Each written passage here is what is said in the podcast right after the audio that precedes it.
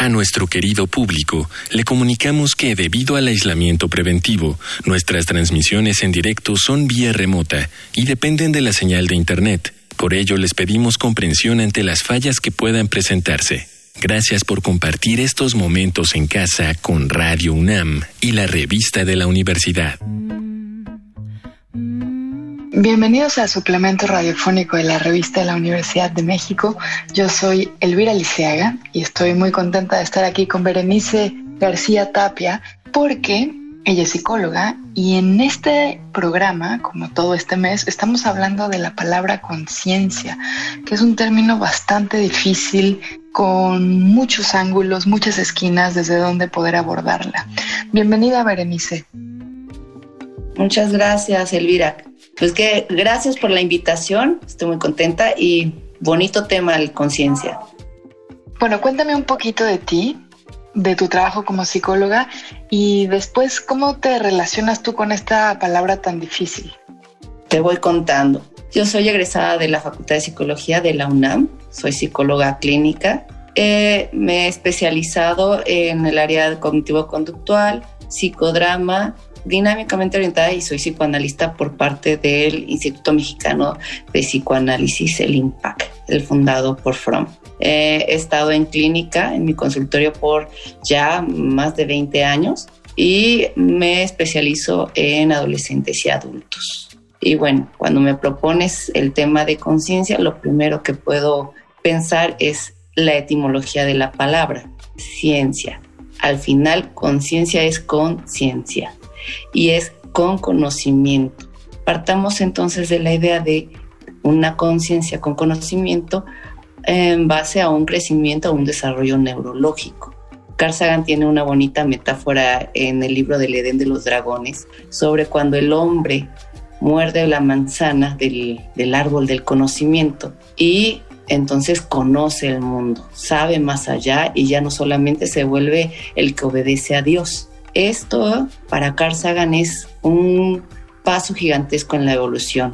Es la formación del neocórtex, en la corteza cerebral y por tanto la capacidad del hombre, ¿no? de, del Homo sapiens, de tener memoria, de relacionar estímulos, de tener conocimiento, como bien dice la palabra, conciencia. Ahora, si partimos de ahí, que el libro de, del conocimiento nos plantea la diferencia entre el bien y el mal, como dicen las sagradas escrituras, también nos hace la diferencia entre el dormir y el estar despierto, que son estados de conciencia, em, los estados de conciencia principales. De ahí también la pérdida de conciencia, ya sea eh, em, embotamiento, estupor, coma, vigilia, muerte cerebral, cualquiera de estas o la simple alerta que todos conocemos. Hablar de conciencia, como te digo, Elvira, tiene muchísimos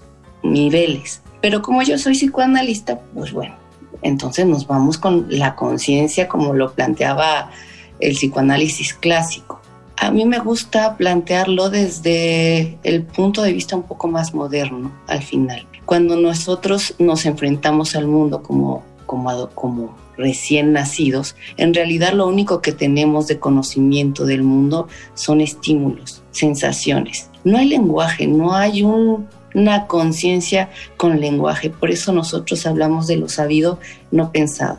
Antes de que el niño tenga lenguaje, antes de que empiece a nombrar el mundo, la conciencia es solamente un cúmulo de sensaciones. Eso es lo más difícil tramitar en, psicoterapia, en psicoanálisis, porque al final lo sabe, lo siente, existe, pero no lo nombra. ¿Y cómo lo tramitas? De ahí entonces vamos con después el lenguaje y cómo la historia del sujeto va creciendo a lo largo de en una función de niveles de conciencia, desde lo automático, desde mm, el día a día y desde las cosas que nos hacen daño y que existen funciones yoicas que evitan que suframos. Todo es en beneficio de la vida. Por eso hablamos de pruebas de realidad, de juicio, de funciones defensivas. Y ese es el filtro que dice el psicoanálisis, ¿no? Eh, ayuda a que el ser humano pueda seguir día a día y tener conciencia suficiente para avanzar en, en ella. Vivir todo el tiempo con sufrimiento, ¿no? Vivir, por ejemplo, actualmente con el COVID en la cabeza, sería muy difícil. Por eso es que nuestro yo se defiende de este tormento a través de dar casa a sentimientos desagradables que nos hacen sufrir o a cosas que nos estorbarían para poder hacerlo lo muy cotidiano. Yo te di así súper rápido un bagaje, no sé si quieras preguntar, Elvira. Sí, una enciclopedia. Bueno, tengo curiosidad por la diferencia entre conciencia, digamos, como verbo, en el sentido del conocimiento y adquirir ese conocimiento o concientizar ese conocimiento, y la conciencia como ese lugar o esa instancia o esa parte de nuestra, y ahí es la pregunta, de nuestra capacidad por una parte tú decías neurológica, por otra parte decías también moral, ¿no? O sea, como que la conciencia se vuelve mítica en tanto que no sabemos ubicarla concretamente como una, no sé si como una facultad, sino como una, un lugar en nuestro ser, una parte de lo que somos. Vamos, voy a intentar hacerlo en orden como lo mencionaste. Eh, primero, la diferencia entre conciencia como verbo a, eh, con, contra el, el, hecho de tener conocimiento. Ah, hay un autor que me gusta muchísimo, eh, se apellida Umbrella, y hablaba de que estamos justo en un momento em, bisagra moderno, en donde tener información no es lo mismo que tener conocimiento. Conciencia implica estar en el mundo, conocerlo, aprenderlo y transformarlo. Ese es el verbo. Si nosotros hacemos eso todo el tiempo, implica que entenderíamos que no hay un yo tengo el conocimiento, porque se construye y deconstruye constantemente.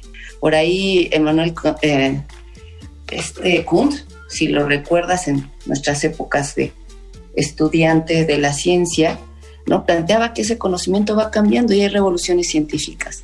Y todo dependerá de los sentidos, eh, que nosotros tengamos la teoría que tenemos para mirar un paradigma, esos lentes con los que vemos el mundo, eh, en cómo va a incorporarse ese conocimiento. Por lo tanto, como, como material, como conocimiento adquirido, eh, eso es una falacia, no lo vamos a lograr nunca. Es siempre un acto, un acto que diríamos jamás se va a lograr y constantemente tendríamos que perseguirlo, conocer el mundo.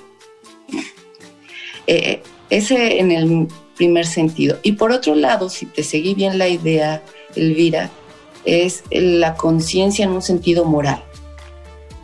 La conciencia en un sentido moral, si incorporamos el anterior, implica que lo que es bueno para ti, Elvira, no va a ser lo bueno para mí pensando un poco ahorita en, el COVID, en los tratamientos, eh, la medicina puede darnos una ayuda metafórica. Es algo lo que necesita el traje a la medida, la circunstancia que medida, eh, que se necesita en, ser, en determinada situación. Mm, a lo mejor el ejemplo que, que me viene a la mente en este momento nos puede ayudar. Alguna vez un profesor nos preguntaba, imagínense que su paciente llega diciendo, eh, fui abusada sexualmente por un pariente cercano. ¿Qué haría?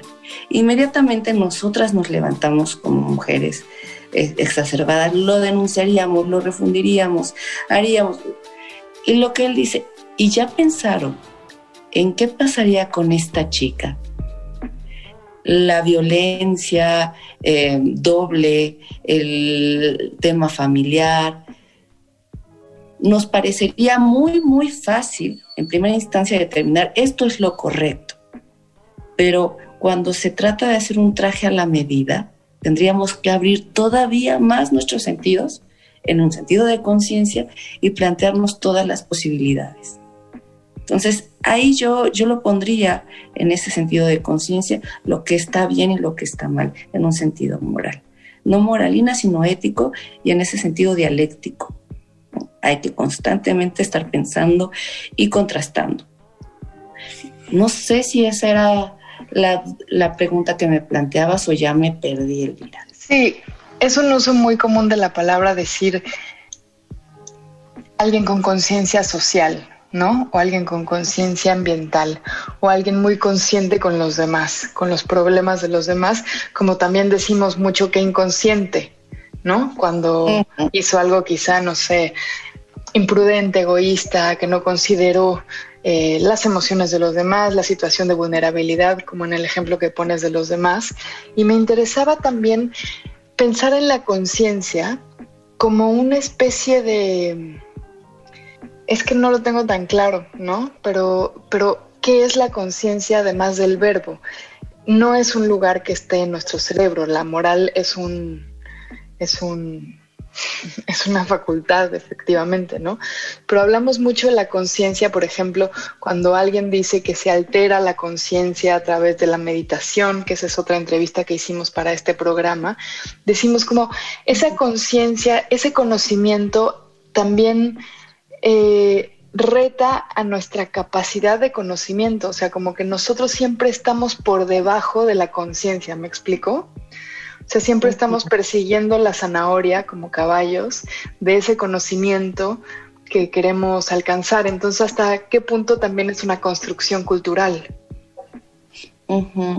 Ahorita me recordaste cuando lo mencionabas, mis clases de neuropsicología, donde nos decían, ¿y dónde está la memoria? Llegaba el profesor, que no recuerdo ahorita su nombre, pero me caía bastante bien, Decía, ¿y dónde está la memoria? ¿En el, en el hipotálamo, la neocorteza? ¿En dónde está?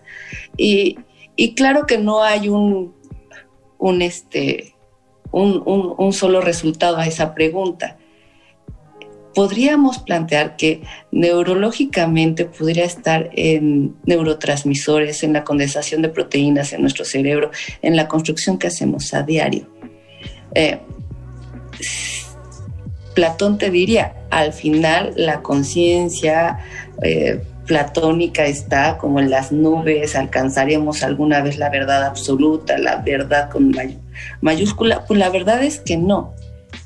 Yo, yo soy de la idea, Berenice, a mis cuarenta y tantos años, te diría que la conciencia es un proceso, es algo que luchamos constantemente. Cuando hablabas ahorita de la meditación, recuerdo hice un retiro de, 10 días de silencio y uno nos decían, intenten estar aquí y ahora, en, en conciencia plena. Estamos planteándonos en respirar, revisar, estar ahí, presente, aquí, ahora. No en tu mente. En tu mente es un laberinto, ¿no? Como el minotauro que está ahí metido y perdido. No, aquí y ahora.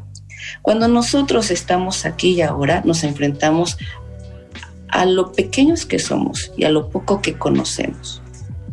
Si pensamos que estamos ahí en la mente y somos la biblioteca andando y tenemos las verdades absolutas, pues ya estamos perdidos, estamos en el laberinto del Minotauro. Pues muchísimas gracias, Berenice García. Te agradezco mucho tus reflexiones. Nosotros seguiremos tratando de entender qué, qué tantas formas de la conciencia eh, puede cobrar esta palabra, eh, pero te agradezco mucho este tránsito desde la definición hasta esta acepción de proceso que, que me gusta mucho. Hemos llegado al final del programa. Si quieren leer más sobre conciencia, les recomendamos los artículos ¿Qué se siente ser un árbol? de Jorge Comensal y Los beneficios de la meditación de Daniel Goldman y Richard J. Davidson. Ambos artículos se encuentran en el número de este mes de la revista de la Universidad de México y pueden consultarla gratuitamente en www.revistadelauniversidad.mx. En redes sociales nos encuentran como arroba revista-unam. Y sobre este programa pueden escribirnos a arroba shubidubi. Gracias a Miguel Alvarado y a Yael Vais. Yo soy Elvis Liceaga. Hasta pronto. Este programa es una coproducción de la Revista de la Universidad de México y Radio UNAM.